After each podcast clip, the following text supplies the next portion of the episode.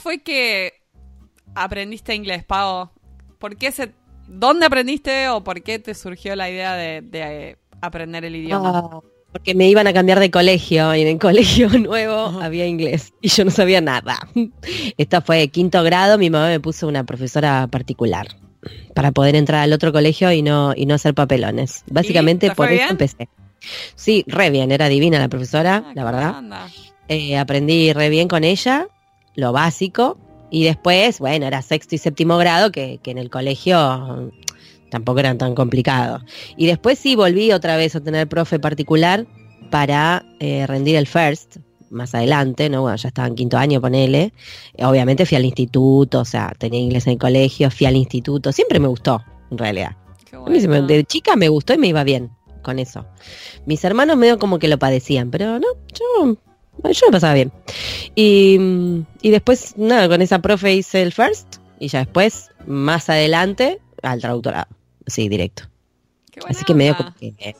Sí, sí. Tenía un novio que me decía que yo aprendía lenguas porque no me alcanzaba con una sola para hablar tanto. Sí. Porque en el medio también aprendí portugués y francés. y el chabón me dijo, hablas tanto que no te alcanza con el español, tenés que hablar tres más. Yo iba a clases de inglés desde que tengo uso de la razón, porque mi mamá es profesora de inglés y tenía un instituto de inglés.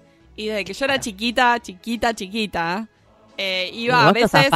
Eh, eh, iba ella a dar clases y estaba yo, tipo, ahí, tipo, atrás de todo el classroom. Ya como por osmosis, ya sabías. Em, y después de, em, de adolescente, obviamente iba al instituto de mi mamá y teníamos una profesora que era inglesa, Sue. O sea que ah. toda mi adolescencia tuve una, una profesora inglesa dándome clases, que fue muy bueno para el oído, para entrenar el oído y tenía un acento british tan hermoso que me arruinó estar acá en Estados Unidos. Es verdad, qué loco que terminaste ahí. Bueno, ves, yo a veces sí, yo creo que me hubiese gustado tener alguna profe nativa, porque, mm, porque no tuve está, eran buenos, aprendía, está, todo bien, pero no es lo mismo, ¿viste? El acento posta es como... es re lindo. Pero hay, hay, un artículo que encontramos que dice que hay estudiantes que directamente aprenden el idioma, aprenden inglés, por ejemplo, viendo series televisivas. Como por ejemplo, ah, Friends parece ser como la serie televisiva para aprender inglés. Claro. Vos sabés que, bueno, yo el año pasado empecé a hacer eso porque descubrí, por ejemplo, que mi novio, que no sabe tanto inglés, eh, de tanto mirar Friends, porque somos re fanáticos, ya la vimos como 18 veces toda la vuelta, o sea, de, principio a fin, eh, se sabe un montón de frases de memoria de la serie y que por supuesto ya las, las internalizó. Yo tenía un compañero de doctorado que había aprendido inglés con música, con la letra de canciones. Bueno, tal cual. Eh, a mí lo que me gusta eso es verdad, lo de las series lo que tienen, bueno, Friends en realidad como es una serie tan internacional que se vendió a tantos países, ellos son muy buenos los actores, modulan muy bien.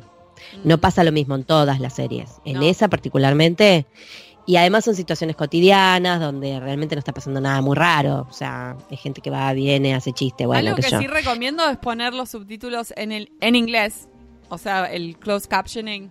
Si alguien quiere practicar eh, aprender inglés, porque no solo estás escuchando lo que dicen, sino que además estás viendo, estás viendo cómo se escribe, que es particularmente para el inglés, que tiene, bueno, está desasociado cómo se escribe de cómo se dice.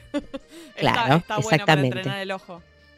Bueno, a mí una vez en un curso de otra cosa, no tiene nada que ver con el inglés, era un curso de otra cosa. Eh, viste que te dicen que las cosas cuando te las dicen, que o sea, entran por el oído, quedan en un 30%, ponele. Si entran por el oído y por los ojos, quedan en un 60%. Si además entran por el cuerpo, es decir, las experimentas, mejor. Con lo cual, aplicando esa teoría, en realidad, si vos escuchás, suponete, un capítulo de una serie, la escuchás en el idioma original, en inglés, lees al mismo tiempo subtítulo escrito, con lo cual entra por la vista y por el oído, y después de eso hablas sobre la serie, deberías haber hecho la experiencia completa del idioma. Ah, yo había imaginado como que estaba sentado al lado de un inglés o que te masajeaba los pies mientras hacías eso. Esa es la experiencia completa. No creo que así entre la, experiencia por el cuerpo. No sé, no, sé. Parece que interpretaste, me parece Marina que por eso te casaste con un americano. No entiendo nada lo que me estás diciendo. te fuiste a la mierda. no, no. Cualquier. Vaya y chape uno que hable en inglés y se le entra. Te entra, te entra por el cuerpo y bueno, te queda otra Entra la lengua, pero estamos hablando de otra cosa. Escúcheme, ya no fuimos al... Ay, vamos a perder audiencia, sí. bueno, volviendo al tema. Quédense porque la entrevista de hoy es increíble. No se vayan. Es imperdible la entrevista de hoy, ¿eh? ¿no, Pau? Sí, la verdad, imperdible. No, lo que me he divertido hoy con este señor no tiene nombre y además encima me dejó con ganas de secuelas, ¿no? Como decir, quiero ver la 2, la 3, porque chicos, es tremendo. Chiques. Chiques. es tremendo. No se lo pierdan. Las anécdotas de Kiko. Bueno, con ustedes, Kiko Rovira Veleta con nosotros. Adelante.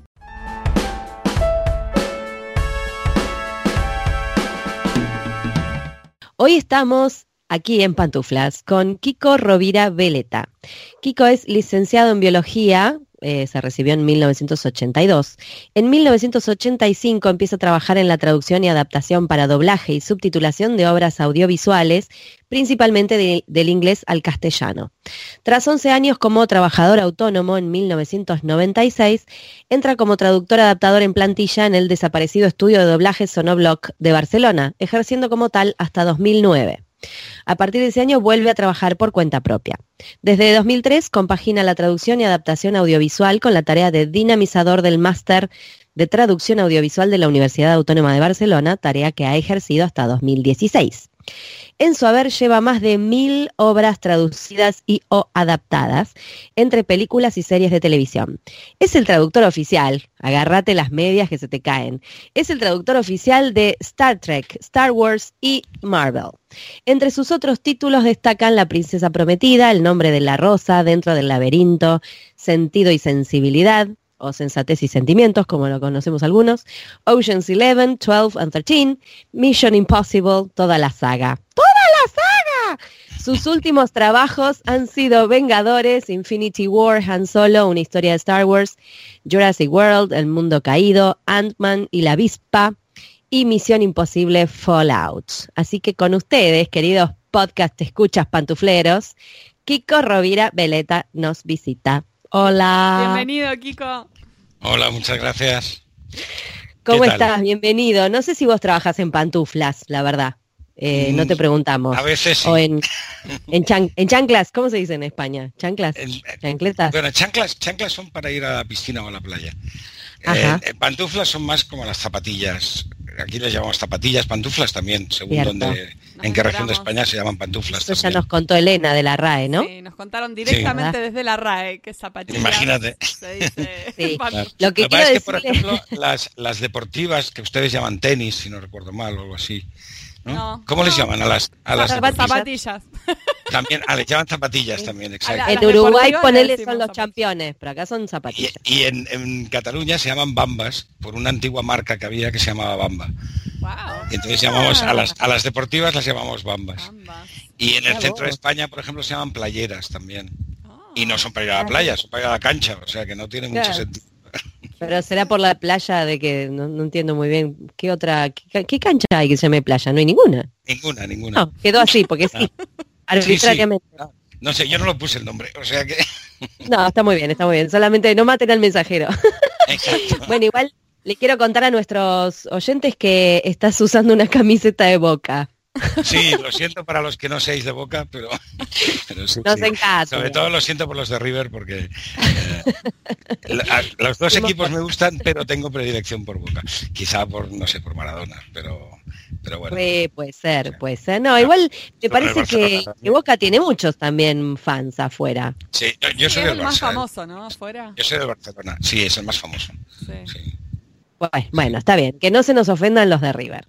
Pero Kiko lleva a Boca en su corazón en nuestra entrevista. bueno, para empezar, contanos cómo pasaste de ser licenciado en biología a integrar las huestes de bichos raros como nosotros, los traductores. Pues mira, eh, yo empecé especializado en arañas. Sí, entonces, soy, soy aracnólogo, oficialmente. Soy aracnólogo por, profesión. Ay, me da como, me da como escalofrío. Sí, ¿verdad? todo el mundo, Pues empecé dedicándome a las arañas y el problema es que las arañas no dan de comer. Eh, ah. porque hay muy poca gente dedicada a las arañas. Y entonces no, tú ibas a, intentabas trabajar, yo no sé cómo, cómo serán las cosas en Argentina, pero en España la, la aplicación de biología sobre todo es a la farmacia y a la medicina. Y claro, las arañas tienen poca aplicación, excepto los venenos, y las de aquí no son venenosas, con lo cual tampoco podía llegar muy lejos. Y entonces, eh, mi padre era director de cine y que estuvo nominado al Oscar dos, dos veces y, oh, ah. ya lo vamos a googlear ya lo vamos a googlear. Una película que se llama Los Tarantos que tuvo mucho éxito en el año 62 yo, tenía dos años entonces, o sea, imagínate. Y, entonces él, él me dijo, mira, yo, tú hablas idiomas, porque yo hablaba idiomas, y yo llevo a doblar mis películas al estudio Sonoblock. ¿Por qué no vas y haces una prueba? Y yo fui, hice una prueba y les gustó. Y 35 años después, pues sigo dedicado a esto. O sea que fue así, así, de, de, repente. De repente te empezaste a dedicar a eso. Sí, sí, sí. Es que eh, cuando yo empecé en España, en activo, éramos cinco traductores, en toda España. Ahora hay millones, vamos. Porque claro, ahora hay, ahora hay estudios de traducción. En mi época no había nada. De hecho, la, escuela de, traductores e intérpretes se creó cuando yo ya estaba acabando la carrera de biología. O sea que tampoco pude claro. O sea, yo soy un hombre de letras que en realidad soy de ciencias. O sea que... Tenés una mezcla que uno pensaría que serías traductor técnico, pero sí, traductor médico, traductor de algo científico. Me llama mucho la atención que te hayas dedicado a la traducción audiovisual y a traducción creativa. Sí, de hecho lo primero que traduje en mi vida eran separatas de artículos sobre arañas, claro. Porque era lo que me llegaba, claro, para mí, para mis compañeros, yo, eh, por, suerte yo sabía inglés, entonces yo les iba traduciendo más o menos. Cada, cada, cada artículo grande te envían normalmente cuando tú pides información científica sobre algo, te envían una cosa, una separata, que es como un resumen pequeñito del, del, trabajo científico que se ha hecho. Y esos resúmenes yo me dedicaba a traducirlos para mis compañeros de facultad. Claro, o sea que ya un poquito habías incursionado en el, en el tema de la, de la traducción. Ahora que me hablaste de las arañas, me acordé... entre amigos, digamos. Sí, bueno, pero bueno, algo, algún interés ya habías demostrado. Eh, ahora que me hablaste de las arañas y la traducción, me acordé de una película que tuve que traducir hace un tiempo, la única película con un actor que yo conocía, que me tocó, ¿no? En el poco tiempo que traduje películas. O sea, vos tenés como muchas de las de las taquilleras. Yo no. Yo a mí me tocaba las clases Z. pero bueno, alguien las mira. Está todo bien. Este, me tocó una película con William Hurt y me quedé como, wow, subí de categoría, me dieron una de William Hurt. Y el tipo hacía de mm, entomólogo, y mm. me, acuerdo que la tuve traducir toda una noche, porque no había tenido tiempo de hacerlo antes, entonces tú toda la noche mirando bichos así, en primer plano en la pantalla, asqueada. porque, claro, porque si no te gustan, claro. No, no. Me traduje toda la noche con un asco tremendo porque me aparecían unos bichos peludos horribles porque estaba como no sé en qué lugar tropical. Ah, no, no, no. Sufrí. A vos te hubiese encantado. Yo sufrí mucho. de hecho, de hecho, cuando te dedicas a estas cosas se te quedan grabadas aunque no quieras. Entonces me pasa que voy con amigos por el campo y de repente uno dice, ah, un mosquito gigante. Y yo le digo, no, no, es una típula máxima, porque claro, es como yo conocía a todos los animales por su nombre, por su nombre en latín, ¿no? Claro. El otro día una de las arañas que yo estudiaba y digo, oh, mira, una diaea dorsata, ¿no? Ah. Y cosas así. ¿Qué estás hablando? y eso no lo puedo evitar. De todas maneras, no me dieron Spider-Man hasta Era lo que te iba a decir, ¿cómo no está Spider-Man en la lista? Me dieron la 2. A partir de la 2 sí que la hice yo. La primera la hizo José Castro. Y, ah, a, partir de la, a, partir de la, 2 la hice yo. No te puedo creer. Qué bárbaro que no. Yo pensé exactamente lo mismo, pensé que por ahí era un chiste medio tonto, pero en realidad era como la obvia, ¿no? Tendrías que haber hecho Spider-Man. Es lo, que, es lo que dice todo el mundo de todas maneras, ¿eh, Paola? Lo siento. Sí, lo, debes haber escuchado un montón de veces. chiste fácil. y sí, pero el chiste fácil funciona, che. Vamos a no, pero no necesariamente cada película que hagas tiene que estar relacionada con lo que haces, ¿no? Porque entonces la pobre gente que le toca películas de fantasmas, ¿cómo les estás llamando, no? No, tal cual. Un sexo o de, asesinos en serie, psicópatas. sí, tenés que... serías como demasiado, yo serías como un traductor de método, una mezcla de traductor con actor de método. Está en total. Salir a cuchillar gente para poder traducir sobre un asesino sería como, ¿no? Como mucho, como un extremo. Igual sería un lindo personaje para ser, ¿eh? El traductor extremo. ya lo estoy viendo, es teatral. Que se, metía, que se metía en el correr de la muerte para, para claro, para realmente traducir. Pues teníamos que hacer un poco lo mismo nosotros. Yo, a mí me encantaría ser superhéroe, eso sí es verdad. Eh, sí, ¿a quién no? ¿Cuál sería tu superpoder? A ver, ¿cuál sería tu pues, superpoder preferido? si tuvieras que elegir uno. Yo Spider-Man ya está tomado, ¿eh? O sea, no, yo, el Doctor Strange, sin duda. Ah. El Doctor Extraño, que le llamábamos aquí en los cómics. ¿no? Ajá. más que nada por la del tiempo, porque es muy interesante. Ajá, bueno, bien. Está bueno, ya tiene elegido su superhéroe. yo pensé que iba... No, que consta que mi superhéroe favorito era Thor pero es el único que no traduzco yo. Y entonces no, no, bronca. No me, hablo con él. Ya está, se acabó. se acabó la relación. En España lo traduce Josep Yurba y lo hace muy bien. Y Ay, ya sabés que nace todo, me encanta porque... es como un círculo como... esto. Sí, tiene como todas las celebrities detrás de la traducción de, sus superhéroes.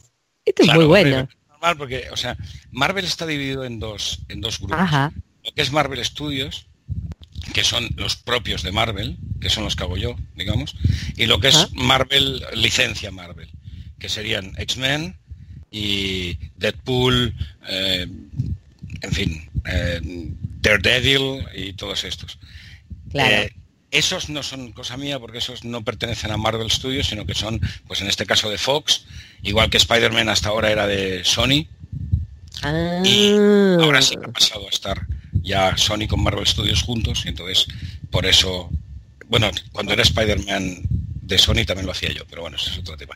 Pero, claro, bueno, eh, no, está bien, pero hay como una diferencia de qué, empresa tiene, digamos, la, peli. Y de hecho, en X-Men no pueden hablar de los Vengadores y en Vengadores no pueden hablar de los X-Men porque son mm, caminos distintos y no de momento no se interrelacionan.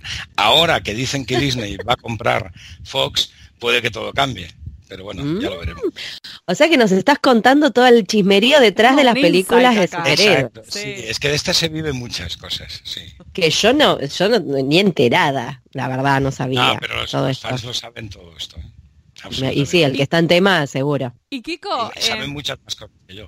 Contanos de, o sea, has hecho traducciones de sagas con millones de fanáticos y seguidores, como Star Wars, Star Trek. ¿Qué tipo de desafíos tenés en particular para hacer ese tipo de sagas? Lo principal es, es eh, mira, en las, en las películas que dependen de los cómics, como sea la saga de Marvel, sobre todo la intertextualidad, o sea, ser súper fiel a lo que dicen los cómics, porque si, lo haces, si no lo haces, se te van a echar encima como es normal, porque hay gente que se sabe los cómics de memoria. En el caso de mm. Star Trek, ser fiel a, las, a la serie original pero las películas han sido muy poco fieles a la serie original hasta el final. Ahora la nueva tanda de Star Trek es bastante más fiel a la serie original y están, de hecho, hay muchos guiños a la serie original en las últimas que en, la oscuridad y en la primera Star Trek 2009 y, en la última eh, también han sido bastante fieles y hay muchos, muchas cositas. En el caso de Star Wars es otra historia, porque Star Wars es que es una legión lo que tienes detrás. Mm. Y eh, en España, yo no sé qué pasa en Argentina, porque en Argentina mm, la mayoría de las películas se subtitulan, y con lo cual eh, la gente acaba sabiéndose los nombres en inglés más que en español de las, de las cosas, ¿no? Claro. Y, entonces es, menos arriesgado. Aquí como lo que se acostumbra a hacer es el doblaje, no se oye el inglés. Y entonces las tres películas antiguas de Star Wars, que son las que marcan la saga, las tradujeron tres personas distintas, que de, hecho no se mm. sabe quiénes, ¿no? y con tres criterios completamente distintos. Y entonces, el lightsaber, que nosotros llamamos espada láser, se llamó sable de luz, espada láser, espada de luz, sable láser, o sea, un montón de, nombres. Sí, tiene como cuatro nombres. Claro, a los droides les llamaban androides en vez de droides. Eh, había una serie de cosas. En, eh, el tema de Jedi es el más complicado porque en la primera, en la 4 se decía Jedi, en la 5 había quien decía Jedi y había quien decía Jedi porque es que la 5, que es la mejor de las cuatro, es la peor traducida.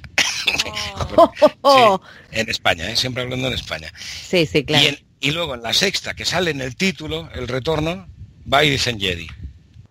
entonces, claro, o sea... Y esa generó también todo, generó todo un tema porque se estaba revelando que era más de uno.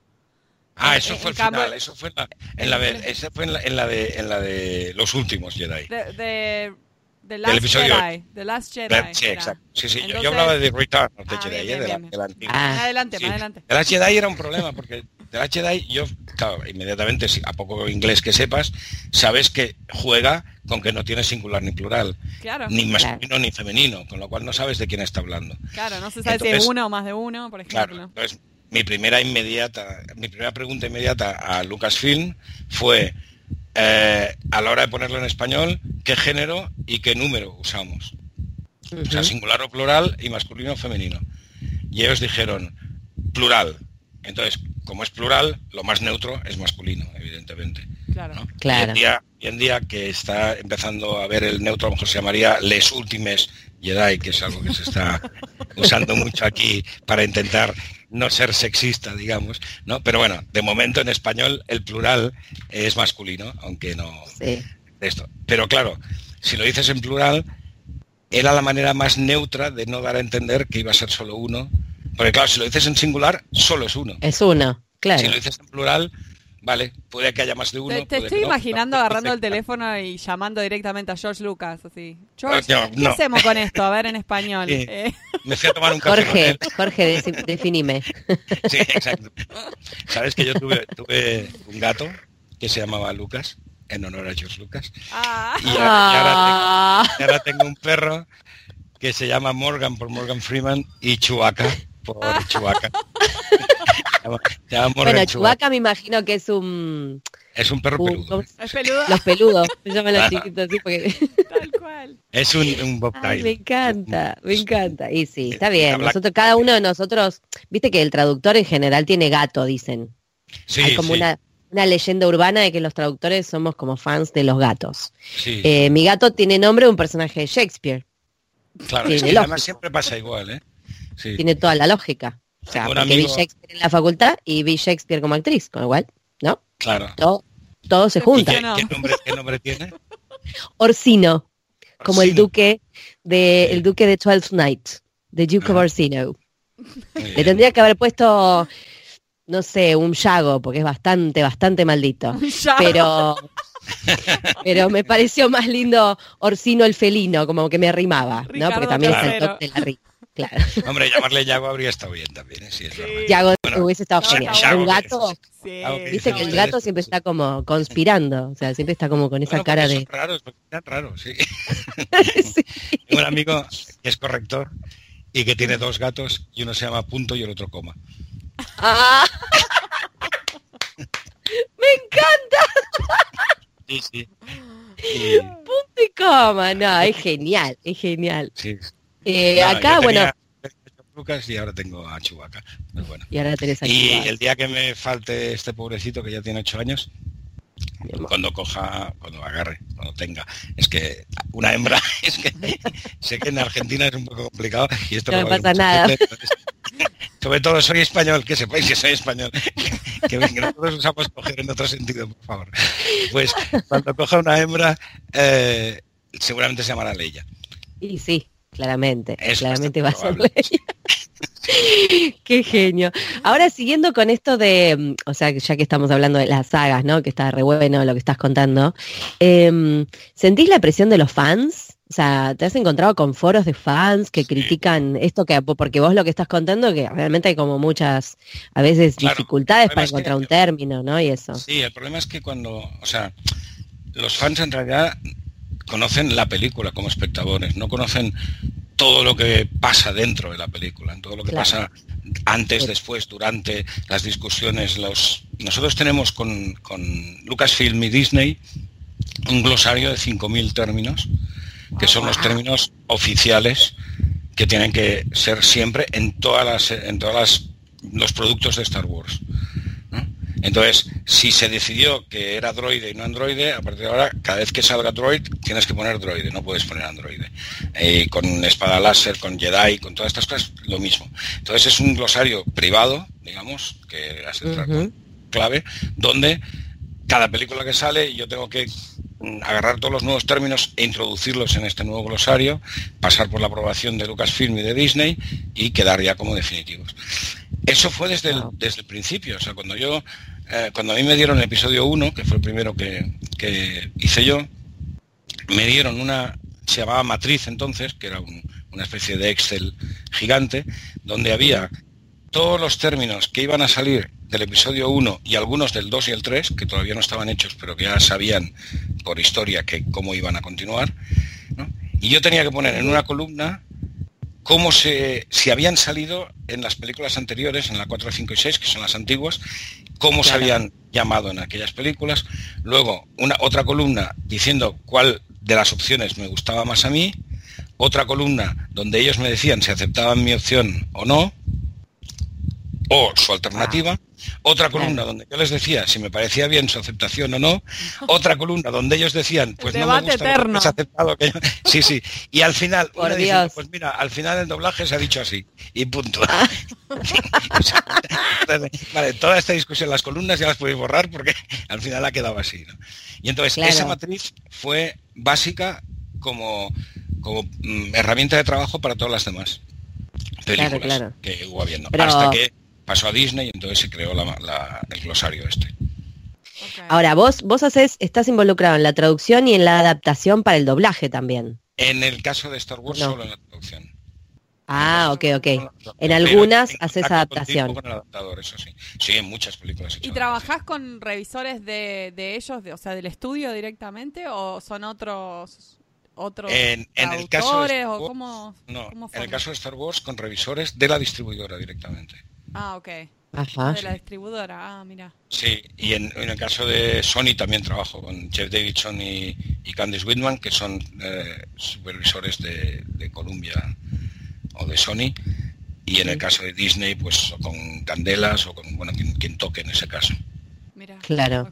Sí, porque mm, te preguntaba porque como ya estuvimos hablando también con un director de doblaje o con otras personas que también hacen traducción audiovisual, eh, también hay una cuestión de... España. No, no, acá en Argentina, hace poquito, charlamos con un director de doblaje de acá. Ah, vale. Em, y todo el tema de lo que es el lip sync o de que a veces eh, ellos mismos empiezan a meter mano, acá en Argentina por lo menos, eh, para en se cambian muchas cositas, sí. Eso, eso pasa en Argentina, en España y en cualquier otro país donde sea. lados. Por eso, digo, vos estás, haces esa adaptación también. Pero, no, pero nunca, en, nunca en sala. Yo, yo, a veces, cuando me toca, hago la traducción, adapto esa traducción a la boca, pero claro, yo, según qué actor vaya a doblar, sí que sé el ritmo que lleva él, pero claro, yo intento llevar el ritmo de lo que nosotros llamamos el monigote, que es el personaje de la pantalla, ¿no?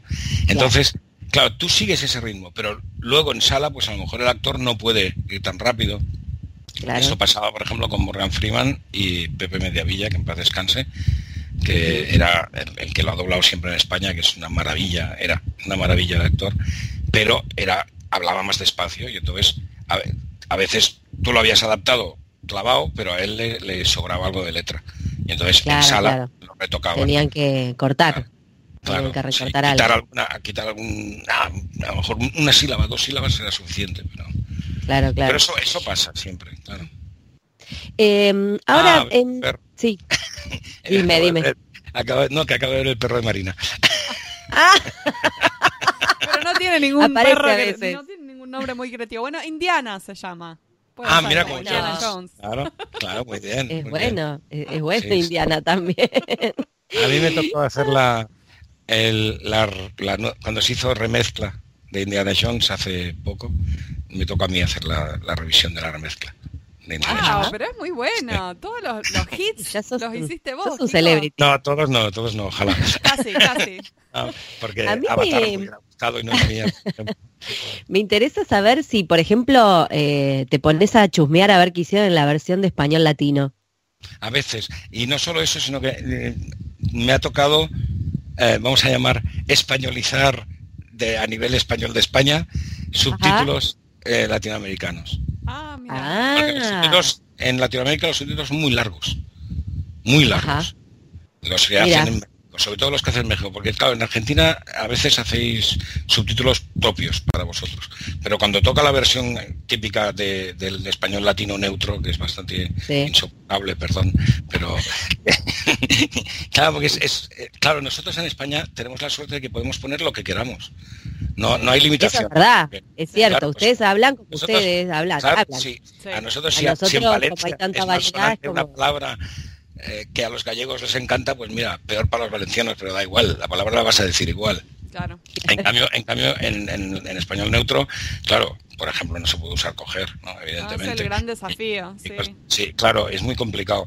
Y yo tengo un amigo eh, que es traductor y adaptador en, México y, el pobre lo pasa fatal, porque en películas, sobre todo en películas de mucho argot, como puede ser Eight Mile, por ejemplo, ¿no? Pues claro, yo disfrutaba como un loco poniendo todas las barbaridades que me apetecían y en cambio el pobre iba diciendo, no, no, esto es que esto no lo puedo poner. Y claro, un rap... Regionalismo, claro. un rap de Eminem que, tengas que, con perdón, caparlo, es una, es una claro. con perdón. Sí, sí. Bueno, hace poco un, un, actor de doblaje de acá Argentina subió en el Twitter su versión de Deadpool puteando como argentino. Y era muy gracioso, porque Deadpool es un superhéroe que no es, este, da mucho digamos, correcto. palabras malsonantes y atrevidas. Y era muy gracioso ver a Deadpool puteando en Argentina. a mí me pareció genial. Los mexicanos cuando cuando ven doblajes españoles se suelen escandalizar bastante porque porque claro nosotros hablamos a ver ustedes están en Argentina los españoles tenemos fama de ser muy mal hablados en toda Latinoamérica, porque ah, los españoles hablamos mal, o sea, hablamos muy mal, no nos cortamos nada diciendo las cosas. Y entonces, claro, en México, que, como se tienen que hacer la mayoría de películas para Latinoamérica en general, las hacen en México, pues claro, esta obligación del, español neutro de tener que limitarlo tanto, mm. Sí, no, no, no, no está bueno. Igual... digamos. ¿Cómo, cómo? Que pierde cierta frescura al, tenerlo que limitar. Sí, yo creo que sí, porque más allá de, que, de que el neutro busca una variedad que entiendan todos y qué sé yo, lo que tiene la puteada es una fuerza que no, que no es lo mismo decir maldición que mierda, vamos a decir. no, total, nadie nos, nos, persigue acá con las malas palabras, pero... no hay censura. No hay censura. Eh, ahora sí, yo lo que veo, bueno, es verdad que en subtítulos hay más restricción, porque es escrito. En doblaje, yo lo que veo en algunas series, por ejemplo, que son para adultos, obviamente, es que se liberan un poquito más. En doblaje por ahí un mierda te tiran. Pero este, este proceso eh, ocurrió exactamente igual en España. en España se empezó a, decir palabrotas mucho antes habladas que escritas. Claro, porque, pasa. el hablado pasa. escrito llama más la atención, te choca más en la vista. Pero bueno, hoy en día ya se pone también. O sea que. Sí. Ay, a mí me encanta. Me encantaría. me encantaría porque es aburrido tanto maldición, maldición, maldición, diablos, maldición. Sobre todo porque además la gente no habla así. No, no habla así, por eso. Problema, claro, el problema es que acabas obligando es hablar lenguaje de cine, no lenguaje coloquial normal. Sí, no, no tiene el mismo impacto para nada. Sí, por más que sea una convención, te resulta muy artificial. Claro, nosotros en España siempre hacemos la broma de que cuando había esas restricciones en, el doblaje en España, al final todo eran jodidos bastardos. Jodido bastardo. Y, claro, en España, no sé, en, Argentina no lo sé, pero en España nadie dice jodido bastardo. Tú dices puto cabrón de mierda. Claro, Exacto. Pero no dices jodido bastardo. Jodido bastardo es, lenguaje de cine exclusivamente. es horrible. Es muy horrible. A mí, a mí me cuesta Nadie habla así, exacto. No. Eh, más allá de que soy medio puteadora así en la vida, Em, ahora, por ejemplo, en la, especialización de doblaje que estoy haciendo, me tocó hacer una escena de Misery, cuando, la última, cuando ella se, revienta piñas con el tipo y termina muerta, ¿no? Bueno, ya vio todo el mundo Misery, no estoy spoileando acá. Sí, eh, pero bueno. ¿No la vieron? Se, joden. Ya le faltaba contar cuando le rompe los tobillos. Claro. Bueno, imagínate la escena, era todo ah, ah, piña, piña, piña, se dan contra la ventana, qué sé yo, y en el medio tenía que decir, te voy a matar, maldito malnacido. Claro. No. es que no puedo. La Claro, ese es el problema. no puedo. la, limitación, la limitación del, del, del, lenguaje correcto es una cabronada, con perdón. ¿Sí? Sí, malnacidos, déjenos, déjenos putear. Claro, pero claro, a ver, o sea, yo no sé, en España malnacido no lo dice nadie. No, no ¿qué? Acá en España no. Bueno, claro, es eso. Pero bueno. Kiko, nos contaste antes de que empecemos a grabar, nos contaste un poco que habías estado en Los Ángeles haciendo algo de Misión Imposible. Por favor, queremos saber sobre eso. Ah, sí, hicimos, hicimos, de repente hubo una idea que era para que estaba, era cuando empezaban los sistemas de protección absoluta de las películas, que ahora mm, todos lo sufrimos porque tú no puedes tener la película físicamente, evidentemente, porque hay mucho ah. riesgo de, piratería y de cosas de estas. Claro. En aquella época hubo una idea que era, en vez de repartir la película a todos los países, la película no se movía de Los Ángeles y todos los países íbamos a Los Ángeles a traducir y a adaptar. Entonces nos reunimos allí, fue muy divertido porque nos reunimos japoneses, eh, húngaros, bueno, franceses, italianos, alemanes, eso por supuesto, pero ah. había gente de países raros, bueno, raros, hindúes, pakistaníes, o sea, cosas así. Qué buena onda, qué experiencia espectacular. conocería a, gente así. Y bueno, con, la traductora japonesa me hice muy amigo, porque además, claro, yo me llamo Kiko y ella se llamaba Keiko.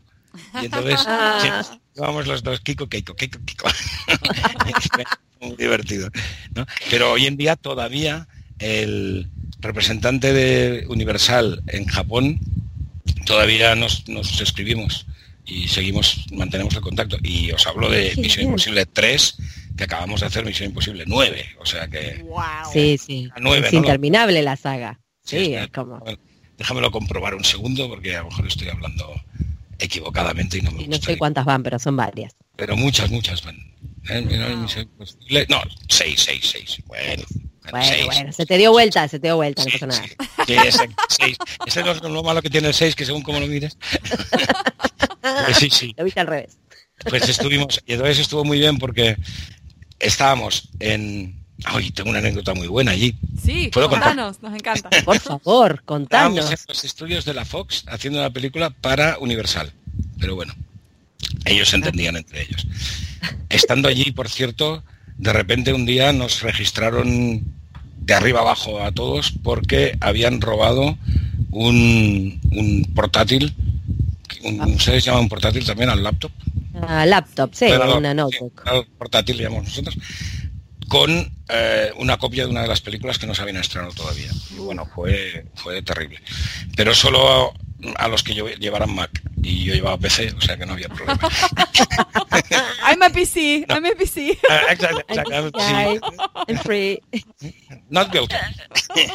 Not guilty. estando allí, estando allí eh, estábamos en un laboratorio, en un edificio que era donde teníamos el laboratorio nosotros y tal, y fuera había dos plazas de aparcamiento que siempre estaban vacías. Y un día, en una de las dos plazas, había un cartel que ponía Sir Ridley Scott. ¡Ah! Exacto, oh esa, fue la, esa expresión fue la, nuestra. Yo me quedo ahí a dormir. todos, todos emocionados. Al día siguiente llegamos y donde había el cartel de Ridley Scott había un Range Rover aparcado. Entonces dijimos, ya está, está, aquí.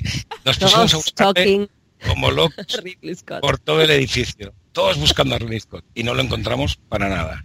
Total, abandonamos nuestra misión, ¿no? Yo me voy a orinar, me voy al, lavabo y me lo encuentro a mi lado. ¡No!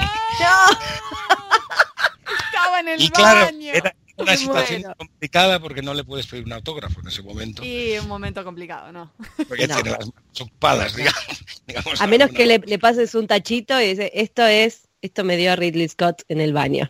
la muestra, la muestra de Ridley Scott. había, un, chiste que eran dos, tipos que están en el lavabo, es un chiste cómico inglés, que está en el lavabo y uno quiere beber la cerveza, entonces le dice, me, la sujeto un momento, por favor, y tal, y entonces el otro al de al lado le dice lo mismo y tal. Es un lío, claro, era Ridley Scott, no podía hacer una cosa así. le dije hola, hola, encantado, mucho gusto, y salí súper emocionado diciendo, acabo de, perdón, mear con Ridley Scott. Con Ridley Scott. ¿Quién puede decir Y entonces, A, a, partir de este momento, a mí me conocían como The Man Who Peace with Ridley Scott. Yo te iba a decir si no habías hecho alguna especie de entrada de blog que sea el día que me he al lado de Ridley Scott. No, pero, pero Yo lo tengo blog. bueno, era, es para hacerla. Yo con ese título lo leo.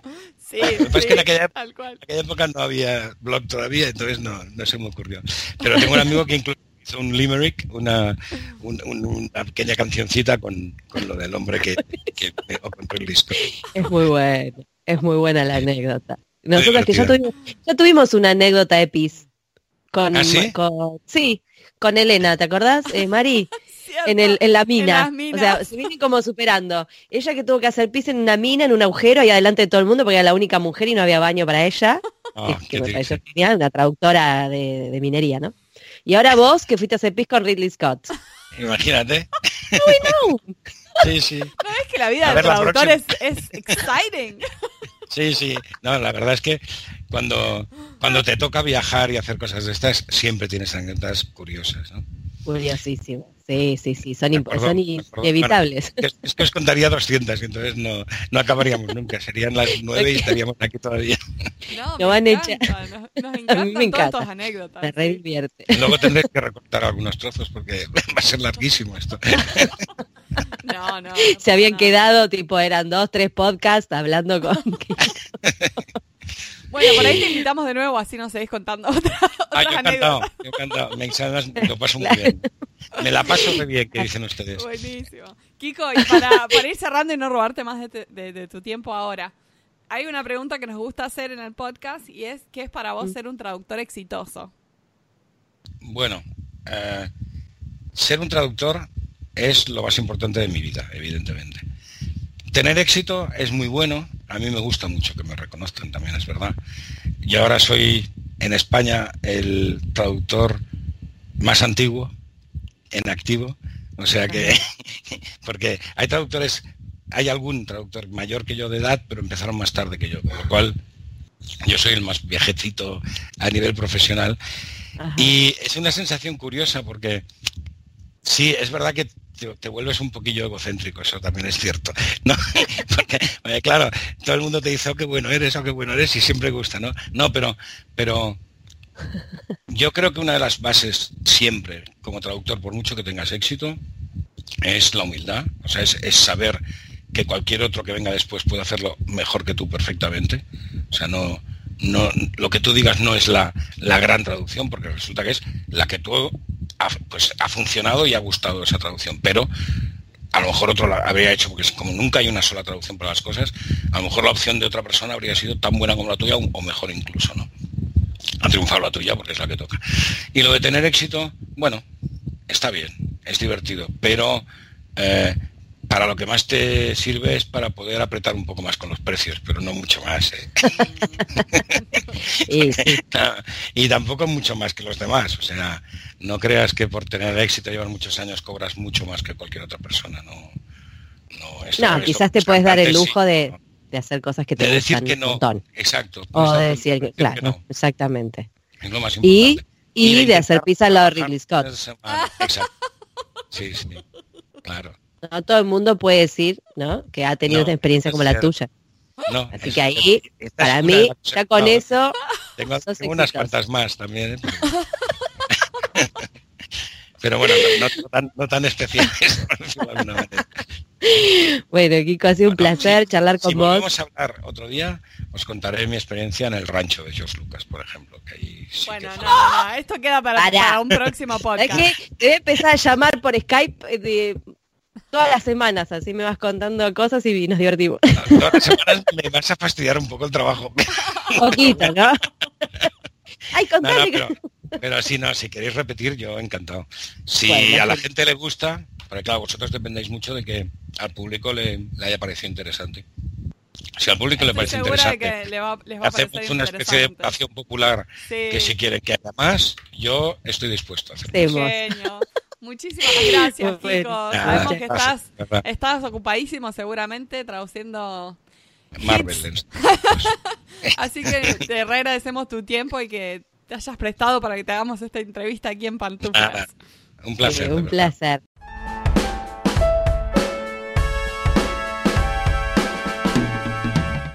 Y ahora con ustedes, el momento catártico del programa. Los invitamos a escuchar al traductor karaoke. Sometimes clients ask you to do something other than translate. Sometimes they want you to review. Yep, to review. And there is no way out, is there?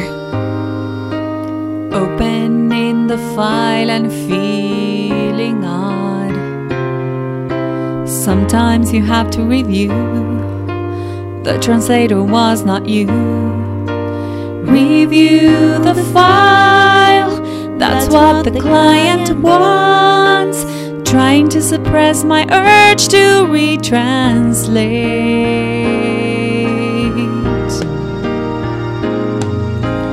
Reading it out loud can help a lot. Some things could be wrong, like here this word does not belong. Review the file, that's what the client wants trying to suppress my urge to retranslate.